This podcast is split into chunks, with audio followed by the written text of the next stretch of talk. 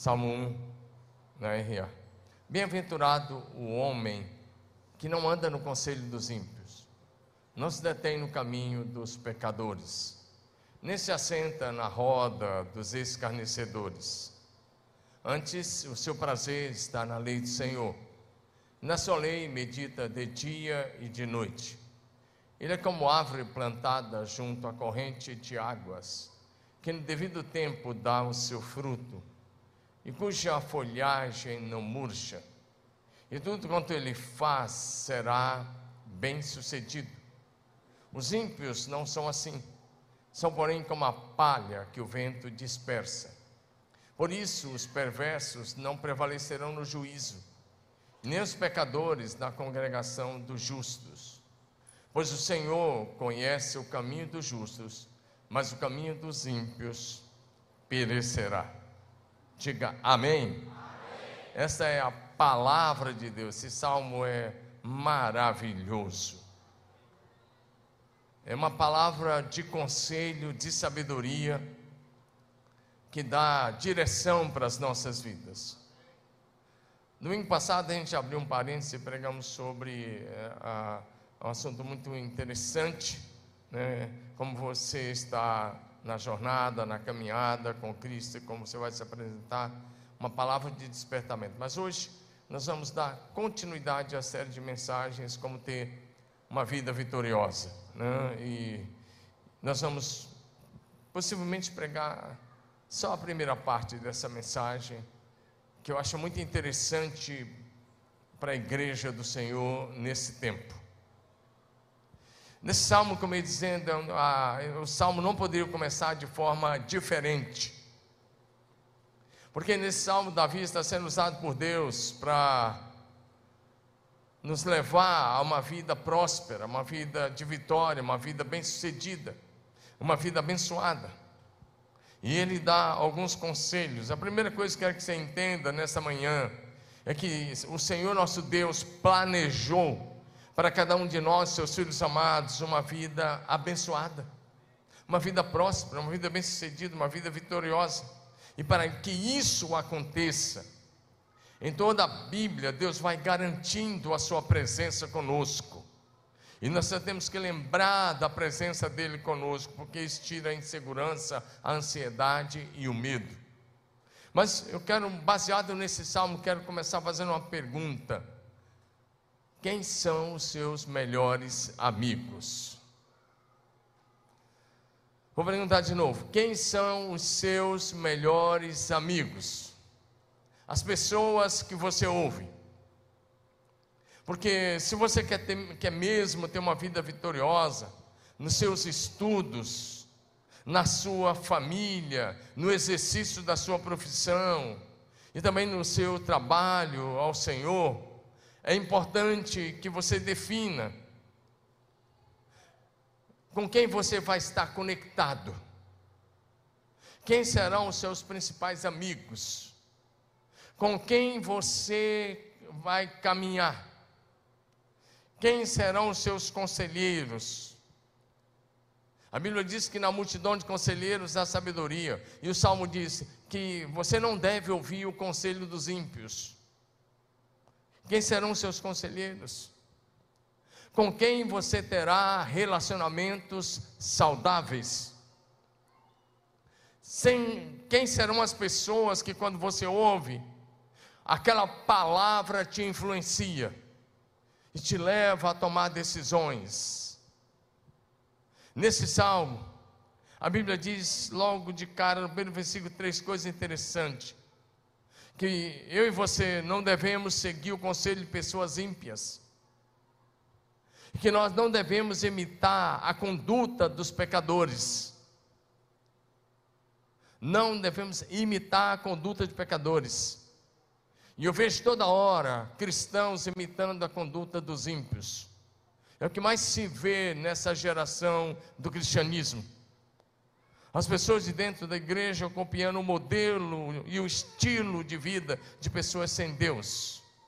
Isso aparece no seu, no seu físico, isso aparece na sua maneira de se vestir, nos lugares que você frequenta e com quem você anda. Mas o Salmo também diz que nós não devemos nos sentar, agora pode mudar a versão, tá bom? Que nós não devemos nos sentar na roda dos zombadores. Porque sentar com escarnecedores ou zombadores, na versão da NVI, você está à beira da apostasia. O que está valendo para você? É quando você está sentado com os escarnecedores ou quando você está ajoelhado diante de Deus? Se é que você ainda se ajoelha. Vou repetir: sentar-se à roda dos escarnecedores é estar à beira da apostasia. Andar no caminho do pecado é o caminho que leva para a morte. Por isso ela diz: não ande no caminho do pecado. Não sente com os zombadores. E diz: não ouça o conselho dos ímpios. Então, o, salmo continua dizendo que nós precisamos ter prazer na lei do Senhor e que devemos meditar na palavra de Deus de dia e de noite. E que nós vamos assim, fazendo assim, a, a Bíblia nos garante que nós seremos como uma árvore plantada junto às correntes das águas, ou, ou junto a uns riachos, perene, que as folhas não murcham, não caem, que dá o seu fruto na estação própria. E ele disse: se você fizer isso, andar na palavra, não ouvir com o conselho dos ímpios, não andar no caminho do pecado, não sentar com os escarnecedores, tiver prazer na lei do Senhor, leia a palavra, vamos começando o ano, leia a palavra. Todo cristão verdadeiro deve conhecer a Bíblia e ler a Bíblia, procurar ler a Bíblia uma vez por ano, meditar na Bíblia seguir os ensinos da palavra. E ele diz: fazendo isso, você será próspero e será bem-sucedido. Mas aí ele dá uma palavra contra os ímpios, dizendo: os ímpios não vão subsistir no dia do juízo. A Bíblia mostra isso lá em Mateus 25, para onde eles irão. E nem os pecadores vão habitar na congregação dos justos. É uma linguagem que está olhando para frente, onde os justos vão habitar na casa do Pai. E ele disse: O caminho dos ímpios vai levar para a morte. O caminho dos ímpios vai levar para a morte. É o verso 6 agora. O caminho dos ímpios vai levar, Senhor prova o caminho dos justos, o caminho dos ímpios leva à destruição. E aí ele está falando da morte, porque há caminho que ao homem parece direito, mas o fim deles são caminho de morte, o caminho dos ímpios leva para a morte. Ele diz, mas o caminho dos justos, caminho dos justos o Senhor conhece e o Senhor vai guiá-los para a glória. Diga amém. Quantos de vocês querem ter uma vida realmente vitoriosa? Seguindo o conselho do Salmo 1. Quantos querem seguir esse conselho para uma vida vitoriosa? Levanta sua mão, deixa eu ver sua mão. Primeiro lugar. Eu disse, vou pregar só o primeiro ponto hoje, mas acho que é suficiente. Porque o, Taigo no primeiro culto pregou só o primeiro ponto. Então eu vou andar junto com ele aqui, pregou só o primeiro ponto. Então vamos se manter assim, vamos nos manter assim. Primeira coisa, se você quer seguir esse conselho para ter uma vida realmente vitoriosa em Deus, primeira coisa, ande com visionários. Diga isso comigo, vamos lá? Diga de novo. E aí eu poderia falar de vários visionários do passado mais recente ou da atualidade. Mas eu sei que você conhece muita gente assim. Eu sei que você lê. Eu sei que você está interagindo. Por isso eu quero olhar agora de manhã com você rapidamente para três homens visionários da Bíblia. E eu não poderia começar diferente. De uns 30, 40 anos para cá, a literatura, de um modo geral, é, começou a falar muito sobre visão, missão, é, foco e isso é uma coisa mais recente, de uns 30 anos para cá, ou no máximo 40 anos, 40 anos para cá no máximo, a literatura começou, a, no mundo corporativo começou, e de liderança, começou a falar muito sobre isso. Tem alguns escritores aí muito bons, como John Maxwell, é um dos que foca muito essas coisas, e tantos outros vão trabalhar. Você pode ir nos mais diferentes congressos, eles vão trabalhar essas coisas: visão, missão, foco. Né? E, claro, outros detalhes para encher linguiça, mas em suma vai ser isso. Se você frequenta esse tipo de seminário, você sabe que vai girar em torno dessas três palavras. Na, na área do empreendedorismo e outras áreas que você, como você queira. Mas eu quero trazer para o mundo bíblico. Então, eu quero olhar para três visionários agora de manhã com você. Pessoas sonhadoras. Eu quero começar dizendo a você: se você é jovem, então cola num sonhador. E se você não é, também cola, em nome de Jesus. Ande com sonhadores. Ande com pessoas que têm uma grande visão de futuro. Ande com pessoas que pensam, que pensam grande. Você vai falar, isso é, isso é uma visão que é, é um pouco parecida com algo que não, é fora da realidade. Eu te digo não. É melhor você andar com alguém que tem uma grandiosa visão de futuro do que você andar com alguém que não tem visão nenhuma. E aí, como você já sabe, a tua visão será o teu limite. Portanto, siga o exemplo de homens e mulheres visionários. Diga para o seu vizinho assim: siga o exemplo de homens visionários. Vocês estão comigo nesse culto tão abençoado? Então diga, faça, fala com fé, fala assim: siga o exemplo dos visionários. Primeiro que eu quero olhar é Abraão. E como eu comecei dizendo que é uns 40 anos para cá que isso ficou mais forte, essa questão de trabalhar a visão, missão, foco e essas outras coisas na área de liderança e no mundo corporativo, empreendedorismo de um modo geral. Mas há 4 mil anos atrás, o Senhor já deixou claro isso através da vida de Abraão. Eu quero olhar primeiramente para Abraão. Diga comigo, Abraão. A visão que Deus deu a Abraão é uma visão só mas ela tem cinco níveis diferentes. Pelo menos cinco, dá para você enumerar até mais, se você quiser, dá para enumerar uns dez, mas cinco são principais. E aí eu vou falando algumas coisas, você vai pegando. A primeira coisa que a gente precisa relembrar é que quando Deus chama uma pessoa, não importa o ministério, o projeto, o que Deus quer que essa pessoa faça, a primeira coisa que Deus trabalha nessa pessoa é a visão.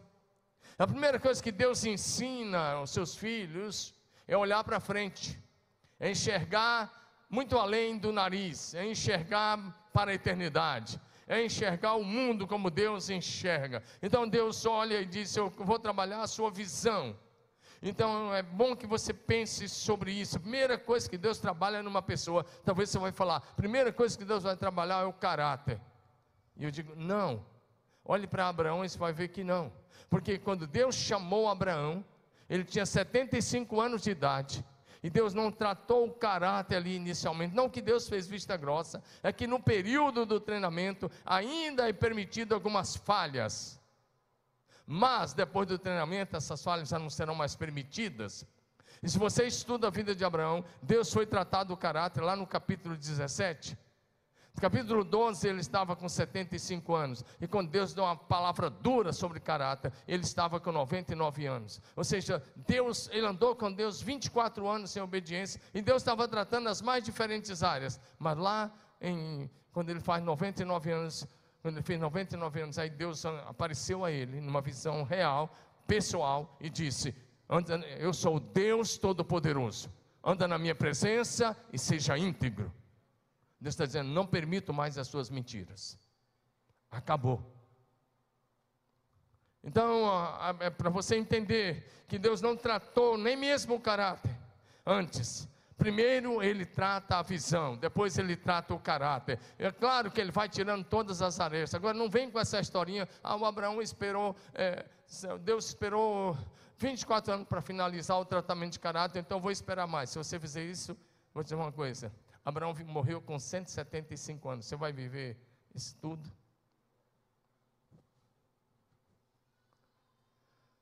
Não entra nessa não, porque isso você está brincando com a sua eternidade.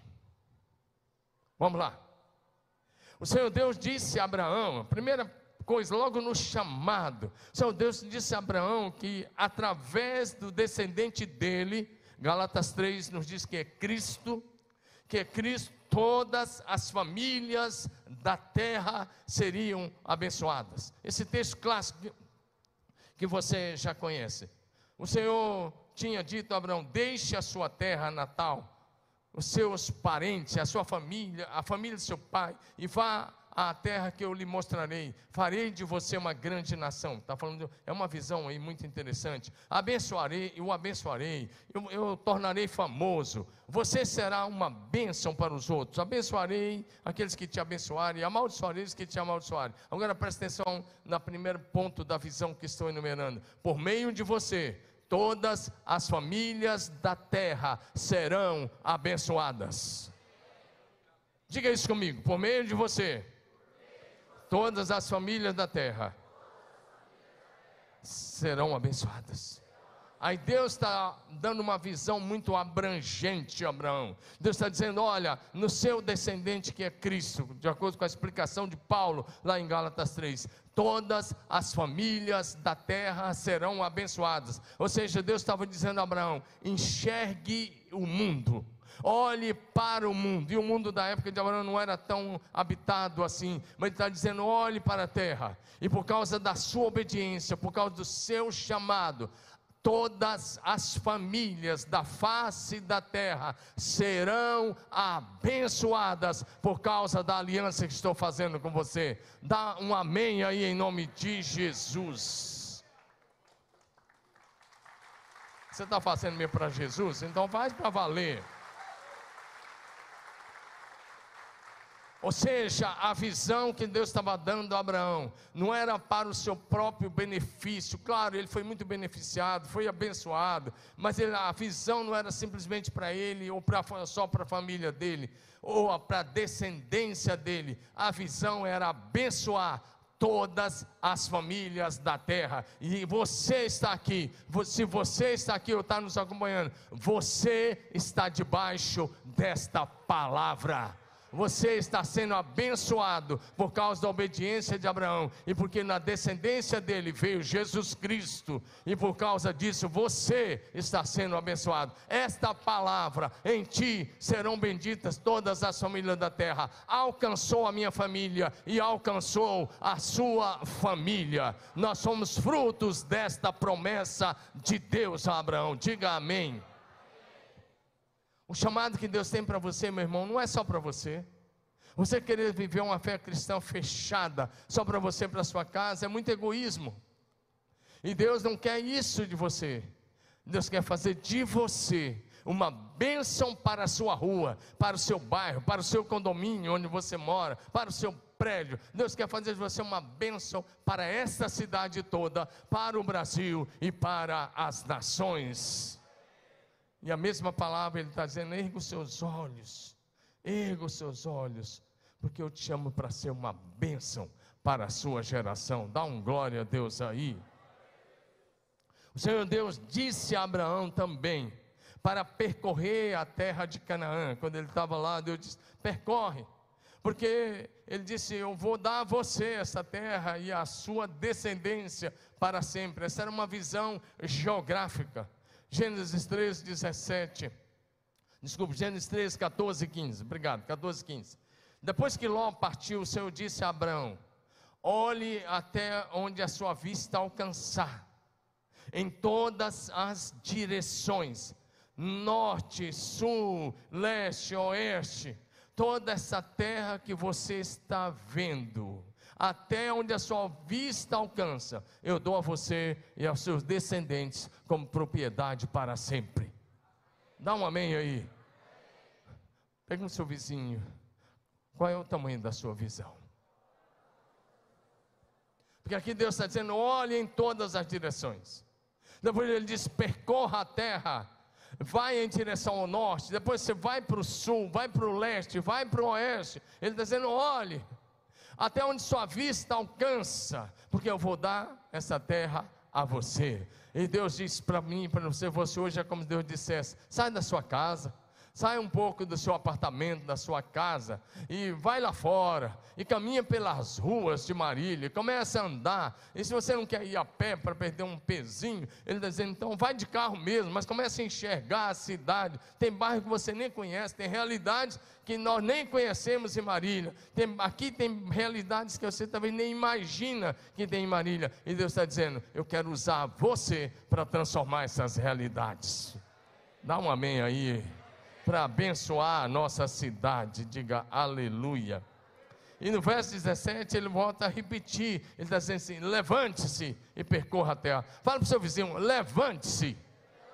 Faça a obra de Deus agora.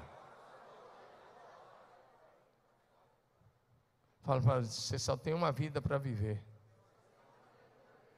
Se você quiser ser uma benção, fala, se você quiser ser uma benção, é agora. Enquanto você é jovem. Fala nisso, teve uns que ficaram bem felizes essa semana. Eu mandei lá um, fizeram uma, uma reconsideração sobre a questão da idade, né? Que agora até 65 anos é considerado jovem. Então eu, eu, eu, eu tenho mais quatro anos e pouco para continuar falando que eu sou jovem. Está dentro da, do, da, da Organização Mundial da Saúde, viu? Então aí, estou longe de pegar o cartãozinho lá. Ok. É, tem uma nova aí, configuração aí da Organização Mundial de Saúde sobre idade. Mas, brincadeira à parte, mas está aí, isso aí mesmo. Ele está dizendo: levante-se. Você quer ser uma bênção? É agora. Fala para o seu vizinho: levante. Sai do comodismo. Agora. Levante-se, porque o que está diante de você para ser conquistado Deus quer que você faça, mas se você não fizer, Ele vai fazer. A diferença é que Ele vai usar outra pessoa e você vai perder a recompensa de Deus.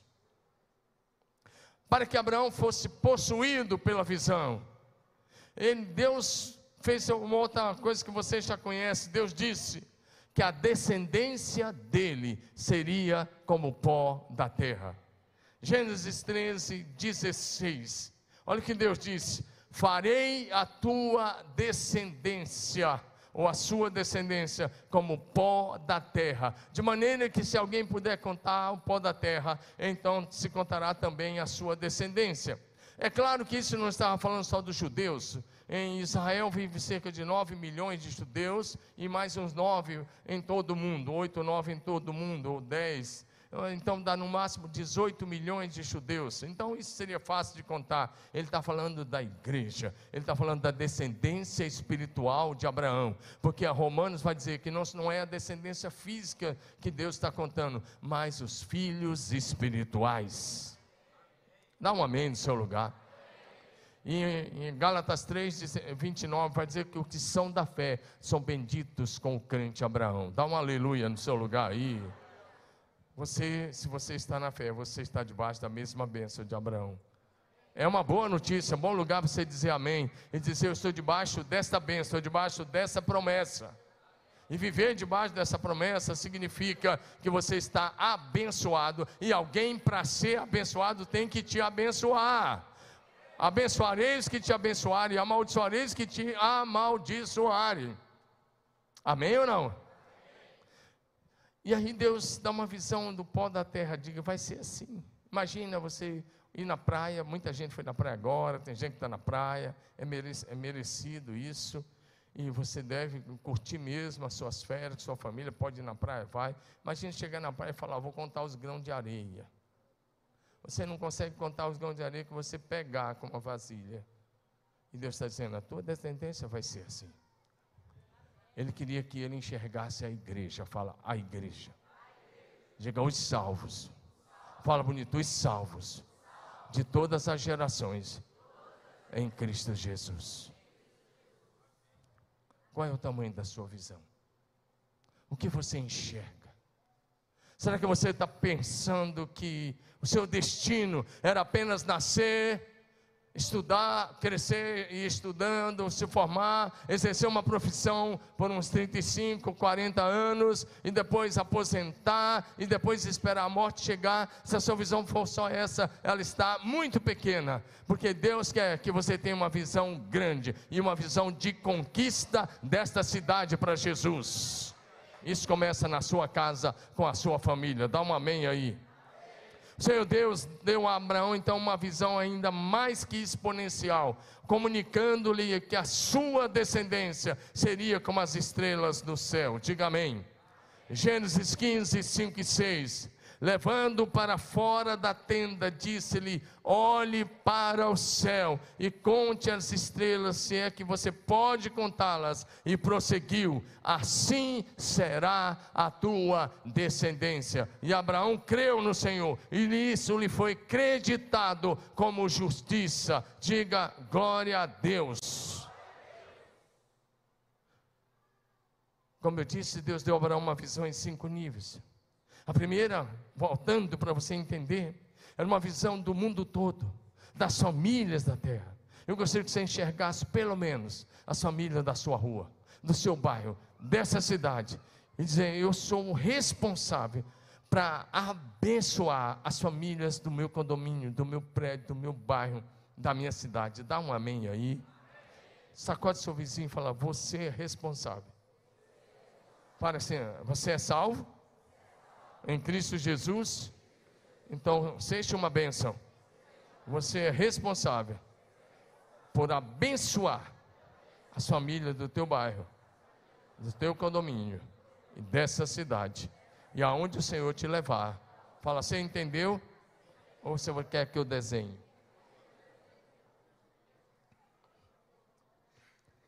Essa primeira coisa, em ti serão benditas todas as famílias da terra. E essa palavra para mim e para você hoje. Como eu disse, Deus deu uma visão geográfica, dizendo: essa terra que você vê, eu vou dar a você. Terceiro, Ele deu uma visão exponencial, a tua descendência será como o pó da terra. Agora Ele olha para as estrelas Deus, Jesus, aqui era uma teofania, Jesus estava conversando com Abraão dentro da tenda dele. De repente Jesus falou: Abraão, você não está entendendo. Estava rolando um papo em que Jesus, Abraão estava abrindo o coração com o Senhor e dizendo: O Senhor não me deu filho, o herdeiro da minha casa vai ser um estrangeiro, Damasceno Eliezer. E Jesus dizendo: Não, não vai ser ele, vai ser um nascido de você. E pega Abraão pelo braço e fala: Vamos fora da tenda. Sabe, às vezes Deus está precisando fazer isso com pessoas aqui hoje Fala, filho, a tua visão está tão pequena, está tão medíocre. Você está enxergando só a tua casa, só a tua família. A tua oração é só aquela, Senhor, muito obrigado por esse dia, obrigado pelo café da manhã, obrigado pelo almoço, pela janta, em nome de Jesus, amém. Protege meu filho e minha filha. Se essa é a oração sua, não é esse o plano de Deus. Essa oração já virou reza. Você tem que continuar orando pelo filho, pela filha, pela família. Mas enxergue pelo menos as famílias de Marília. E diga: Deus me use. Usa a minha influência. Usa o meu conhecimento. Usa os meus dons e talentos. Usa o que eu tenho. Para que o nome de Jesus seja conhecido na minha geração. Ergue a sua cabeça, eu estou falando com você. Você não foi salvo para viver só isso. A vida cristã é muito mais. E o projeto de Deus é infinitamente maior. Diga amém. Em quarto lugar, Deus disse: a sua descendência estará como as estrelas. Ele está dizendo, como você sabe, existem bilhões e bilhões de galáxias, com bilhões e bilhões de estrelas, cada uma delas é infinito, e Deus diz: vai ser assim.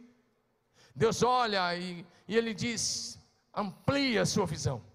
Enxergue além da sua tenda, enxergue além do, de onde você está, olhe para a terra, olhe para o céu. Agora Deus diz assim: olhe para dentro de você mesmo. É o quinto nível, é olhar para dentro de si mesmo. Diz, olhe para dentro de você mesmo. Olha para mim. Se você não se enxergar como Deus te enxerga, quem é que vai te enxergar não ser Deus? Se você não se autovalorizar como Deus te valoriza, quem é que vai te valorizar? Se você não se amar como Deus te fez, você vai ficar uma pessoa mal resolvida na vida. E aí, pessoas amarguradas, mal resolvidas, vão ferir outras pessoas. Pessoas que têm uma, uma, imagem errada do pai terreno, têm dificuldade de se relacionar com Deus como pai.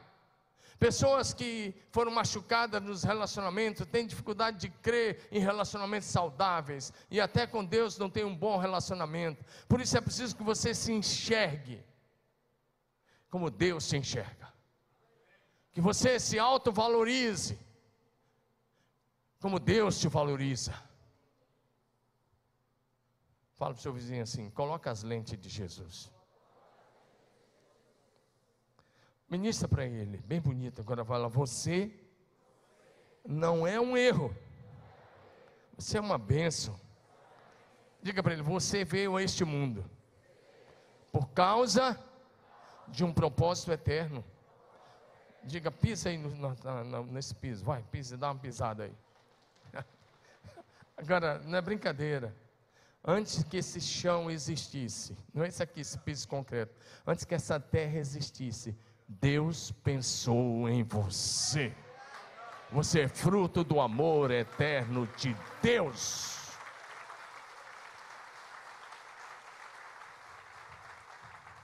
Escrevendo aos Efésios, Paulo diz: Deus, o seu muito amor, que, com, com o seu grande e eterno amor que Ele nos, ah, nos amou, Ele diz: Antes do mundo existir, ele te adotou como filho em Cristo Jesus, segundo o beneplácito da Sua vontade, Ele já te adotou antes que essa terra existisse. Você foi planejado na eternidade. Você foi gerado, criado por Deus lá na eternidade. Por isso é que Deus disse a Jeremias: Antes que você existisse, eu já te conhecia, e antes que você fosse um embrião no ventre da sua mãe, eu te chamei, e antes que você nascesse, eu te consagrei. Deus pensou em você antes de pensar nessa terra. Por isso a tua alma vale mais do que esse mundo todo. Fala assim, você é valoroso. A sua alma vale mais que o mundo todo. Então não brinque com a sua salvação. Diga aleluia. Então Abraão, Deus estava trabalhando. Enxerga as famílias da terra, todas elas, os milhões e hoje bilhões de famílias. E Deus estava dizendo: enxergue a terra na sua, na sua geografia, olhe para o norte, sul, leste, oeste. Deus está dizendo: sua descendência vai ser como o pó da terra. Deus está dizendo: sua descendência vai ser como as estrelas. Mas agora Deus está dizendo: Abraão, por favor, começa a se enxergar como eu te enxergo. Porque a pessoa se torna um visionário. Fala comigo assim. Fala para o seu vizinho assim: ó, você só se tornará um visionário. Diga bonito, você só se tornará um visionário quando você receber a visão de Deus para a sua vida. Diga, tudo começa quando você se vê como Deus te vê. Pode falar das famílias da terra, pode falar da geografia da terra, pode falar do pó da terra, pode falar da estrela, não vai mudar até que você se enxergue como Deus te enxerga. A grande virada é quando você se enxerga como Deus te enxerga. Porque a tendência de ficar depressivo é muito grande. A tendência da gente olhar para baixo é muito grande. A tendência da gente sentir pena de nós mesmos é muito grande. E tem gente que gosta que as pessoas sintam pena. Sente uma coisinha, já ah, fala, estou com a dor aqui, com dor ali, com dor acolá. Cara, não queira que as pessoas tenham dó de você. Demonstre amor às pessoas. Amém ou não? Um visionário não se dobra diante das dores. Amém? Gênesis, eu estou falando com você agora de Gênesis 17, 4 e 5. Porque a virada ia ser aqui. Até aí o nome dele era Abrão. Eu falei Abraão desde o início, porque é assim que ele é conhecido hoje. E ele disse: Esta, lê comigo, vamos lá, igreja linda, todo mundo lendo, vamos lá? Esta é a minha aliança com você. Farei de você todos vocês comigo, né? Farei de você o pai de numerosas nações. Além disso, mudarei o seu nome. Você não será mais chamado Abrão. Lê comigo, vamos lá. Mas sim Abraão, por você, por você será pai de muitas nações. Essa era uma visão tremenda de Deus. Deus estava enxergando um homem lá de 75 anos que ele achava que não dava mais, e Deus está dizendo para ele: agora com 17, aqui no capítulo 17, desculpe, ele estava com 99 anos, achando que não dava mais, e Deus está dizendo: Pai de numerosas nações. Ei, olhe para mim. Talvez você está olhando para si mesmo, está dizendo, não dá mais, porque alguns cabelos brancos já surgiram por aqui, eu já estou mais para lá do que para cá, alguns já têm mais passado que futuro nessa terra, e você já está dizendo, acabou. E Deus está dizendo, não acabou.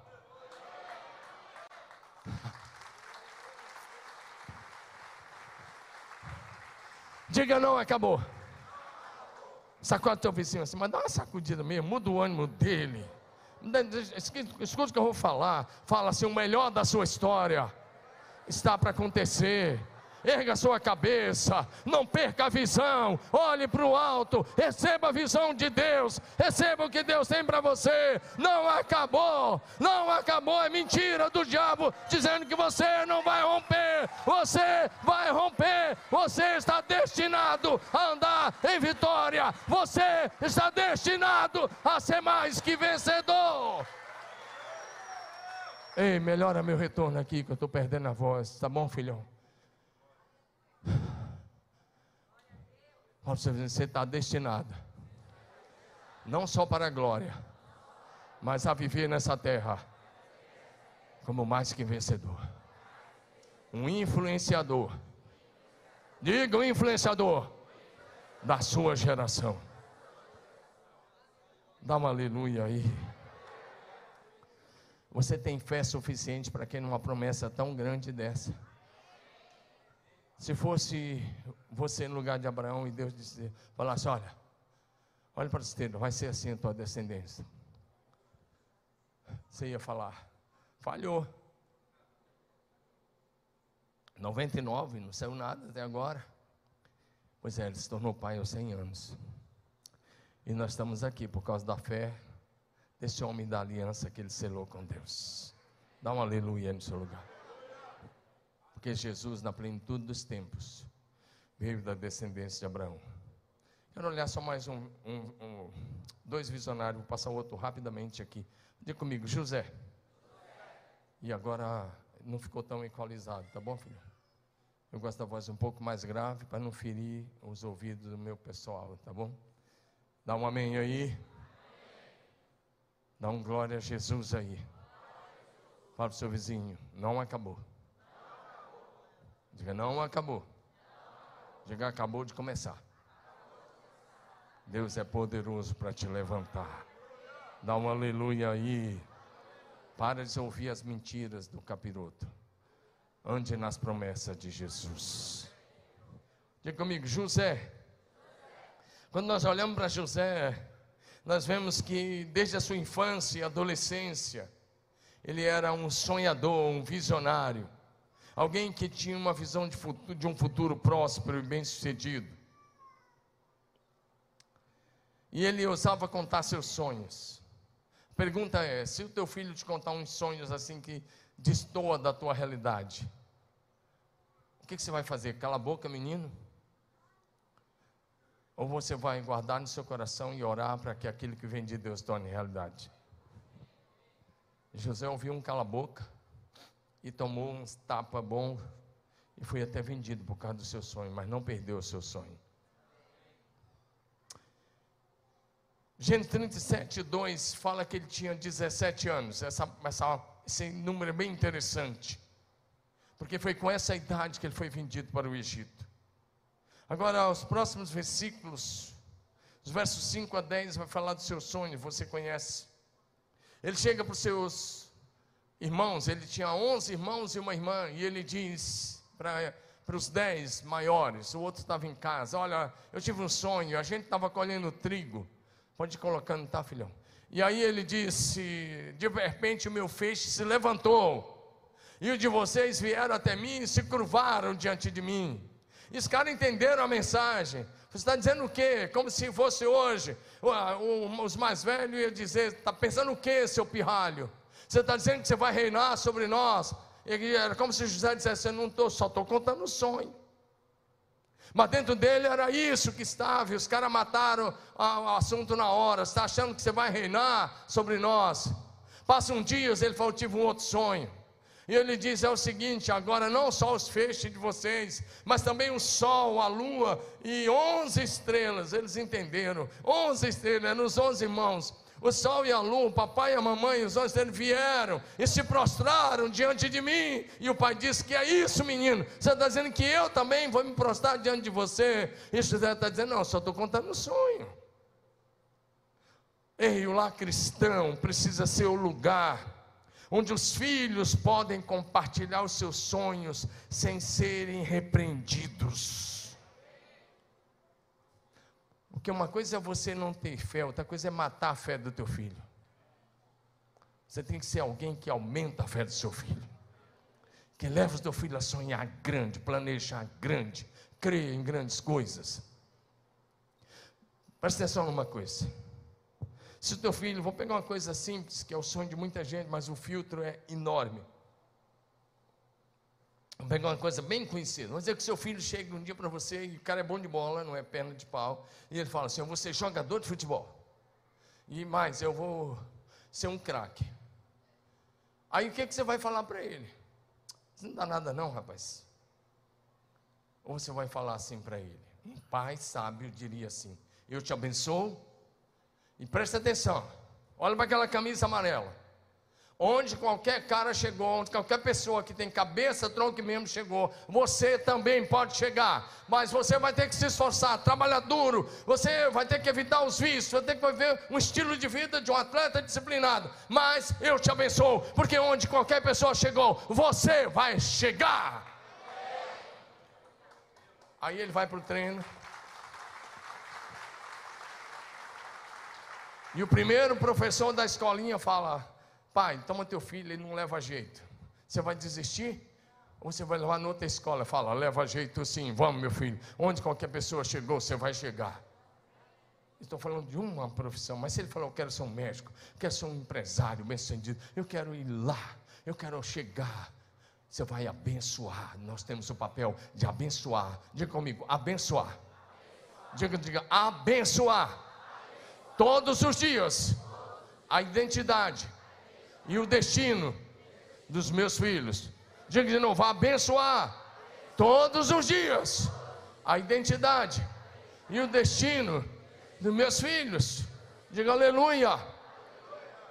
Eu até passei essa semana para alguns empresários da igreja, um congresso que vai ter lá na PIB de Curitiba, que o nosso é, gestor do GKPN tem um marketplace que é, para empresário, vai ser agora em novembro, eu passei para alguns de vocês aqui. Sabe uma das preletoras, é uma, uma sul-africana que quando nasceu, na tribo que ela nasceu, ela foi jogada no lixo. E alguém pegou aquela criança no lixo, literal no lixo. Hoje ela simplesmente é, é uma das diretoras do Banco Mundial. Do lixo a ser diretor do Banco Mundial. Tem gente que abriu o olhão assim para mim aqui. Pois é pode sair do lixo para ser presidente do Banco Mundial, que ela já foi presidente do Banco Mundial. Mas depende dos pais, que o sonho que os pais vão plantar. Ou você está formando alguém simplesmente para ser mais um na sociedade, ou para ser cabeça. Seus filhos são mais influenciados ou são influência? Vai depender do teu ensino, do teu discipulado. Diga amém. Diga, eu vou formar Diga bonito, vou formar vencedores dentro da minha casa. Diga, levante sua mão, diga, o meu compromisso. Diga comigo, o meu compromisso é formar vencedores dentro da minha casa.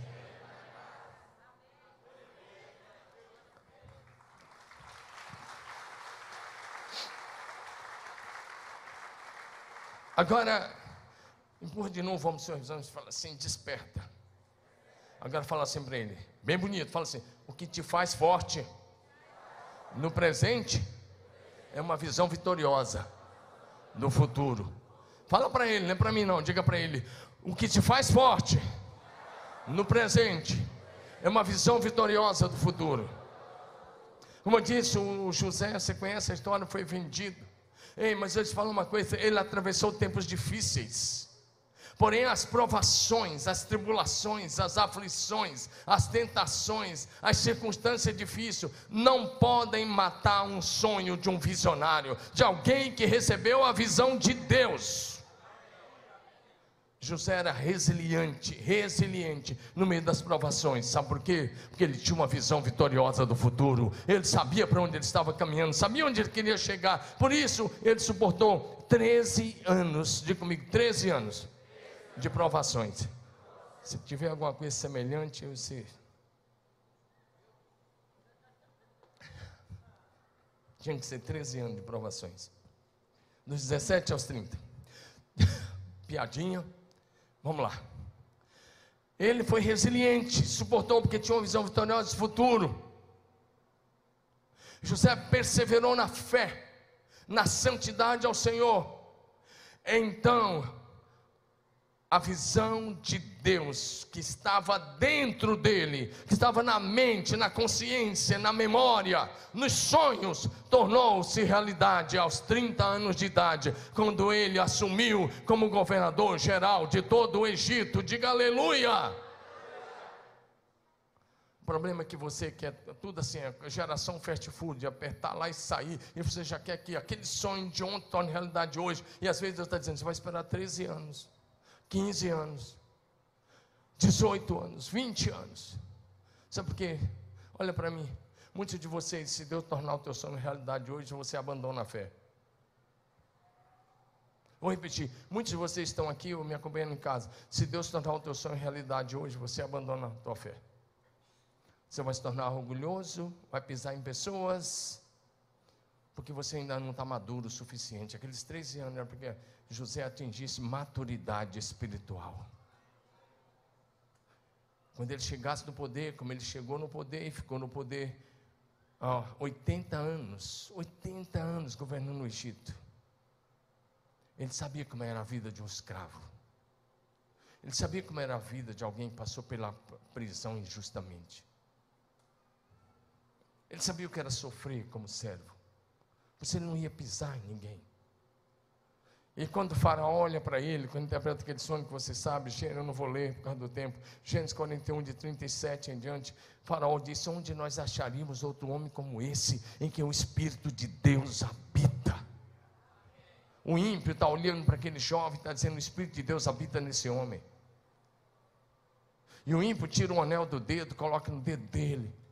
E diz: Eu sou faraó, mas só no trono eu vou ser maior que você. Mas sem a tua palavra ninguém pode fazer nada em toda essa terra. E se torna governador. Agora vamos lá para o fim. Depois de 80 anos no governo, ele não permitiu que o orgulho entrasse no seu coração, não permitiu que a arrogância o dominasse, não permitiu que o poder o contaminasse. Ele está morrendo, mas está morrendo como visionário. Agora olha para mim, diga bem bonito, visionário. Pode morrer, porém a sua visão jamais morrerá Diga, ela transcende. Diga, ela transcende os anos de sua vida na terra. Diga, e abençoa as futuras gerações. Eu quero que você olhar com, olhe comigo isso agora. Não, não custa, eu sei que alguns já sabem, não custa você recordar isso. José está morrendo aos 110 anos de idade. Mas pela fé, diga comigo, pela fé, José teve uma visão extraordinária do futuro. Agora ele não enxerga mais só que as pessoas estavam enxergando. Presta atenção. Pela fé, José, antes de morrer, ele chamou seus onze irmãos, colocou eles em volta da cama e disse algumas coisas para ele. Primeira coisa que ele disse foi: Olha, gente, eu vou morrer, mas Deus vai visitar vocês. Deus vai tirar vocês dessa terra. O texto está aí. Diz José a seus irmãos: Eu vou morrer em breve, mas certamente, Deus certamente visitará vocês e fará com que saiam desta terra para ir à terra que jurou dar a Abraão, a Isaac e a Jacó. Ele chama os seus irmãos. A visão de José, ela transcendia os anos que viriam mais de mil anos, porque ele viveu a 1700 anos antes de Cristo. E ele está dizendo assim: Olha, eu vou morrer, mas vai acontecer um êxodo. Vocês não vão ficar nessa terra para sempre. Ele está falando isso 320 anos antes do êxodo. Os filhos de Israel ficaram 430 anos lá. Ele está morrendo com seus 110 anos, 300 e poucos anos antes do êxodo. Ele está dizendo: Deus vai promover o êxodo. Vocês vão sair dessa terra. Deus vai visitar vocês, vai tirar vocês daqui, vai levar para a terra que prometeu Abraão, Isaac e Jacó. Só que ele não para por aí. É, eu quero, antes disso, perguntar a você: como você quer ser lembrado? Vou melhorar. Como você quer ser lembrado pela sua família? Seus filhos, netos, bisnetos. Como você quer ser lembrado pelos seus amigos? Como você quer ser lembrado pelos seus colegas de trabalho? Pelos seus irmãos de fé? Qual legado você deixará? Presta atenção, olha para mim, eu estou encerrando. Um visionário é alguém que enxerga muito além da sua vida física. José está morrendo, mas ele está enxergando lá na frente o êxodo, mas não era só o êxodo. Porque ele está enxergando algo que as, os demais ao seu redor não enxergavam, seus irmãos não enxergavam, seus onze irmãos não enxergavam, mas ele está enxergando o êxodo. Mas não é só isso.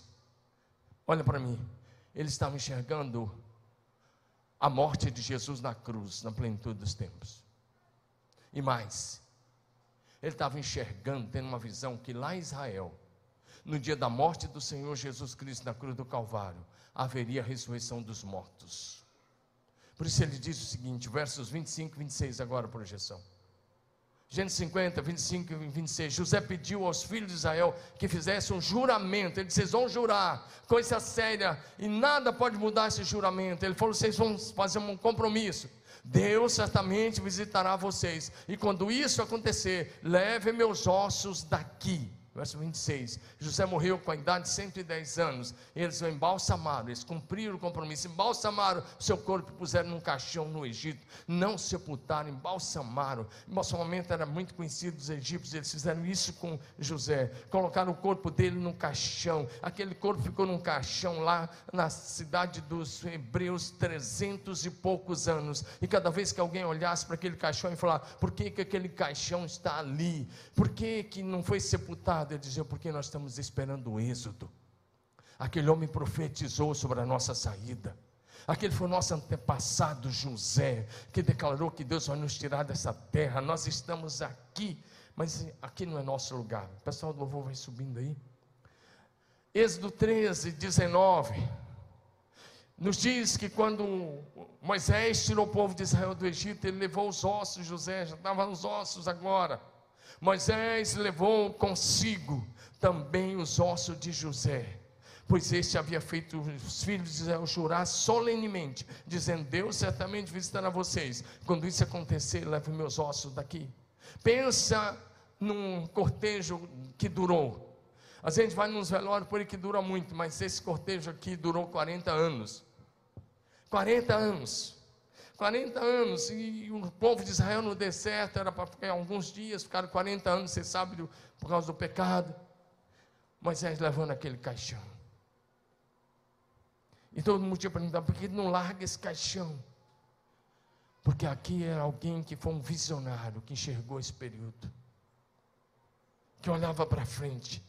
E quando o povo de Israel entrou na terra prometida, Josué 24, 32, diz assim: os ossos de José, que os filhos de Israel trouxeram do Egito, foram sepultados em Siquém, numa terra que o pai dele, Jacó, havia comprado dos filhos de Amor.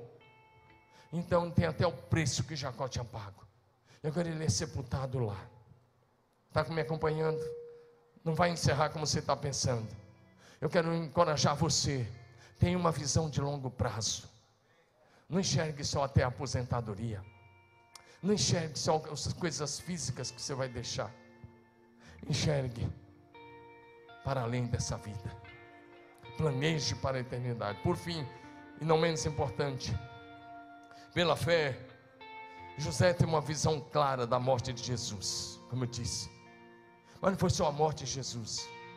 Ele tinha tido uma visão e uma revelação do que aconteceria na hora da morte. Mateus 27, 50, 53 Disse Jesus, clamando outra vez em alta voz, entregou o Espírito. E eis que o véu do santuário se rasgou em duas partes, de alto a baixo, a terra tremeu, as rochas se partiram, e os túmulos, diga comigo, os túmulos se abriram, e muitos corpos dos santos que tinham falecido ressuscitaram. Tem mais. E saindo dos túmulos depois da ressurreição de Jesus, entraram na cidade santa e apareceram a muitos. Quando José disse: Leve meus ossos daqui, não sei se você está pensando mais no almoço do que na palavra, eu estou finalizando. Quando ele disse: Levem meus ossos daqui, sepultem lá na terra de Israel, ele, é porque ele sabia pela fé, ele teve uma visão a longo prazo, ele olhou para frente, ele disse que lá em Israel vai ter ressurreição, aqui no Egito não vai ter, ele sabia, não teve ressurreição no Egito, não teve ressurreição em nenhum outro país do mundo, mas em Israel, na hora da morte de Jesus, aqueles que morreram pela fé, eles ressuscitaram e estão na glória. E José ressuscitou na hora da morte do Senhor Jesus Cristo, já está com o seu corpo glorificado, porque um visionário não olha para o envelhecimento do seu corpo físico, ele olha para o corpo glorificado, ressurreto, incorruptível imortal, eterno como Jesus.